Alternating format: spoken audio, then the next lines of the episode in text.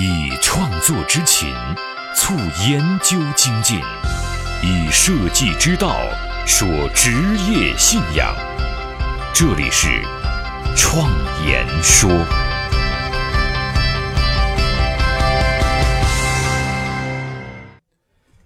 大家好，我是主持人张子健。其实啊，我嗓子还没有好，反而有点严重了。希望能顺利的把这一期节目录完，啊，请大家见谅。在前两期的节目当中，我给大家讲了很多故事，很多人听了之后很有感触，也聊到了一个状态，叫职业迷茫症。其实，在设计行业当中，有很多人都面临着这些问题，也存在着迷茫、信仰缺失、幸福的不确定等等。所以呢，我们就把这个行业作为切入点，开始下面的话题。我的合伙人小米啊，有位朋友。这位朋友啊，在 4A 的广告圈打拼了很多年，通过努力呢，在圈子里也是小有名气，作品啊也在业界广泛的受好评。但是大负荷的工作也拖垮了他的身体，甚至医生警告他说：“你再不注意这个身体的话，恐怕会有性命之忧。”我们去医院在看他的时候啊，也不免感慨：这么多年来，我终于看到了为自己的梦想把一切都豁出去的人了。他笑道：“说，梦想，我哪有啊？只不过是除了广告，我也不会干别的。对于梦想和未来什么的，我也不知道。”在回来的路上啊，我们不由得感慨：为了未来拼上现在，我们是可以理解的；但是为了看不清的未来而拼上性命，就有点太可笑了。夸张一点讲，广告设计行业可以算是高危职业了。就我身边。直接由于工作而过劳死的人呢，就有两个人，还有一位朋友由于长期的加班，后来直接导致了下半身瘫痪。当然啊，这是个案，跟每个人的体质是有关系的。但是这一行业的辛苦啊，是可见一斑。我们这样辛苦的付出，要一个看得清的未来和理想，似乎并不过分吧？其实啊，很多人对自己从事的职业并不是特别了解。是因为职业方面的知识啊太少了，这就是一种信息不对等的状态。一方面呢，造成我们会低估现实，对从事的职业了解不够透彻，甚至会产生误解；另一方面，会使自己无法长远的去规划职业、去做计划，更无法预测行业的发展方向，只能走一步看一步，甚至最后也只能无奈的放弃理想当中的职业。这种信息不对等的状态，无论对于个人还是行业来说，危害都是很大的。我们将这种信息不对等的状态称之为失焦，就好像是近视眼摘掉了眼镜，或者是你拿着单反相机没有对准焦距一样的那个状态。可能很多人都看过纪录片《待业青年》和短片《老男孩》这两部片子。从不同的角度上反映了人们对于梦想和现实的状态。待业青年当中采访了很多人，很多呢都是在校的大学生和刚刚毕业的年轻人，他们其实都有不同程度的迷茫状态。即使是那些坚持做乐队的年轻人，他们虽然当时是快乐的，但是他们面对未来的时候也会很无奈的说：“过把瘾就算了。”老男孩当中。聚焦了一些奋斗了很多年的人，他们基本上已经失去了做梦的能力。面对的流失的时光和早已不堪回首的梦想，也交织出了一首无比惆怅之歌，引起了很多人的共鸣。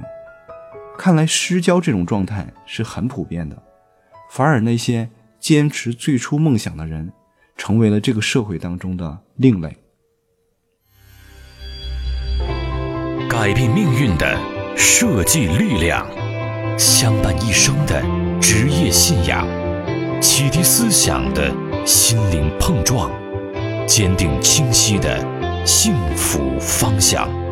请与我一起设计信仰。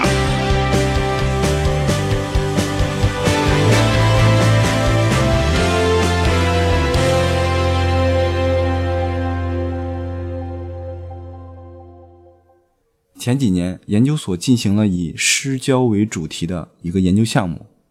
我们首先啊，对刚毕业的大学生进行了一百份的问卷调查，统计的结果啊，也印证了我们的想法。绝大多数即将面临的就业的同学对自己的未来都是感到迷茫的，幸福指数很低。只有少数出国或者是读研的同学，幸福指数比较高。当然啊，这不排除有逃避现实所带来的暂时的安心感。针对那些即将面临就业的同学，我们又进一步进行了分析，发现对职业知识了解越多，就越不会担心自己的未来，幸福指数啊也会偏高。这就说明了获得更多信息的重要性。我个人认为，看不清未来的一个首要原因，是我们看不清现实。比如，我们不懂什么是商业，就很难看清商业设计这个职业的现实，做出来的设计作品与商业目标也会相差比较远。客户花了大价钱进行的视觉传播，而我们连对方为什么花这笔钱都不理解，这就是对于信息的掌握非常不对等造成的。所以那些失焦的现象也注定会发生，而失焦一旦形成，作品满足商业需求的可能性啊就会降低，自然呢也会被迫的在限定的期间内进行修改，这样就造成了极大的重复劳动和进一步的沟通不畅，甚至互相在情绪上也会很不愉快，由此会导致设计师和客户之间互相的不信任，到最后身心疲惫。关于这方面呢，在创研所几年前的一个研究“纵向思维广告理论”当中，有详细的分析和研究，在这里面我就不详说了。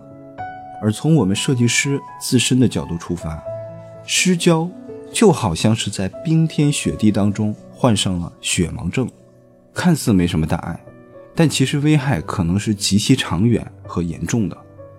就好像是在广告公司工作的设计师。每天改稿啊，改得昏天黑地，但是从来没有想过为什么改。我们这么做会为客户带来什么样的价值和意义？在消费者与广告受众面前，我们这些修改和加班又有什么意义？对于意义的漠视，对我们来说其实就是对本职职业的漠视。我们不关心职业，所以职业呢也就不关心我们，就这么简单。我觉得。只有足够多的信息，才能帮助我们把失焦的状态扭转为对焦的状态。那么，如何打通信息的获取渠道呢？在失焦的研究项目当中啊，我们也找出了具体的答案。要从这三方面去看：信息的发出者、信息的接收者和他们之间的渠道。我们先来说一说信息的发出者。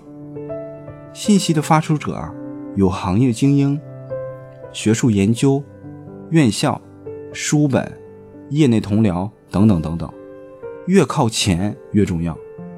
这里面我们最要强调的是行业精英。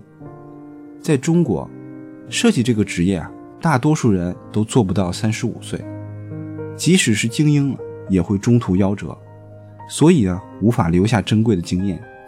更无从谈起那些把积累的经验传递出去了。学术研究呢，更是一片空白。创研所的成立啊，多少弥补了这一点点空白。可是对于这么硕大的行业来说，只能算是一颗小星星。而院校在教学当中使用陈旧的教材和工艺美术式的教育方法，也可能传递了错误的信息。它会导致学生啊，不得不在就业的时候从零开始学习。由此看来，中国设计行业发出信息的一方是如此的稀缺。在这种情况下，大家还能拼凑出一个对行业的认知，也实属难得了。稀缺，但不意味着是没有的。近年来啊，通过不少中间人从国外引进了不少设计书籍，传递了很多先进的设计思想。但是呢，书籍是被沉淀后的信息，缺少了鲜活性。很多观念虽然好，但是不能和国际的实际情况相结合。这种情况啊，使得读者啊有一种望梅止渴的感觉，最终这些信息也不能帮助他解决根本的问题。所以，还是应该回到源头，从行业精英那里想办法，聚合每一个微小的力量，将大家的经验传递出去，这才是最根本的解决办法。这也是创研所和 CDS 正在努力的方向。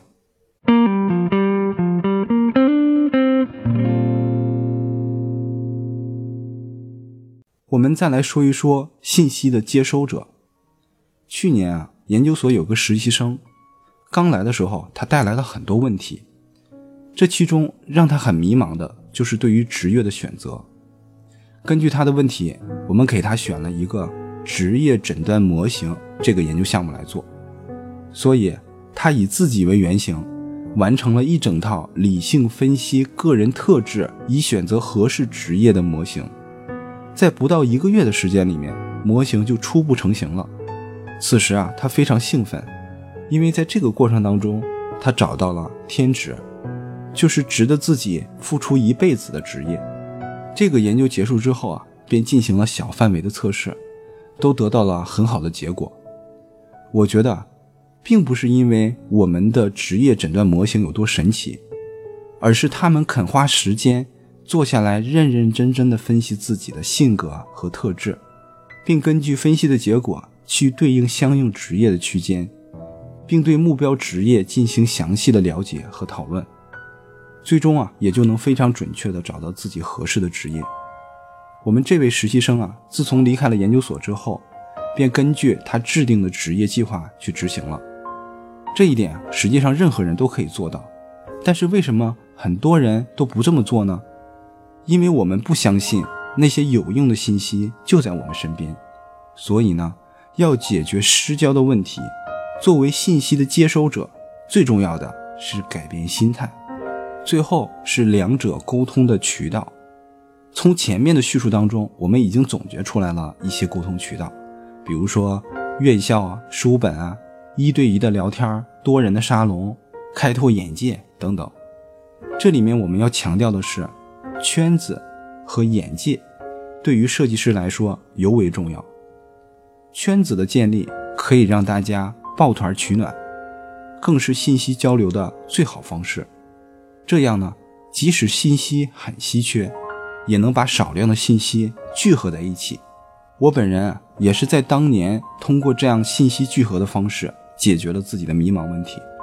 从那之后，我们就经常举办一些交流活动。平均每个月有三次之多，这七年以来已经形成了一个不小的圈子。因为总是讨论一些积极的话题，甚至有的朋友说，来参加活动就是来打鸡血的。这其实就是一种良性的循环，对每个人来说都是有利的。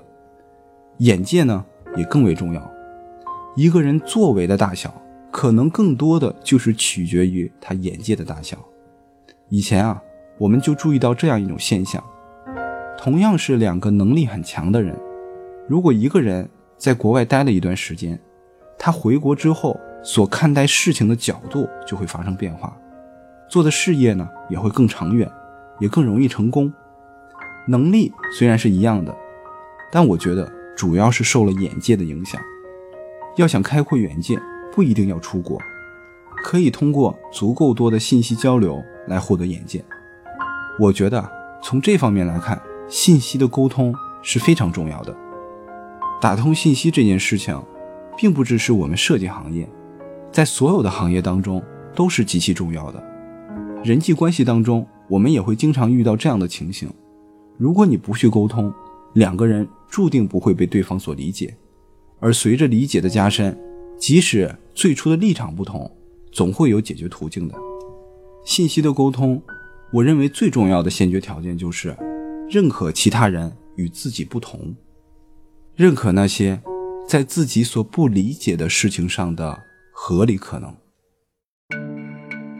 我是自由设计师张子健，感谢大家听我创言说。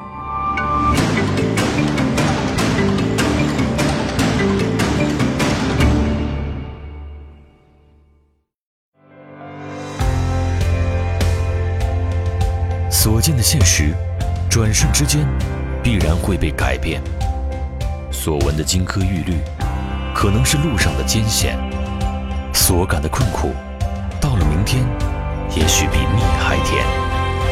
人生一世，白驹过隙，倒不如昂首挺胸，做个坦荡匠人。我是设计师。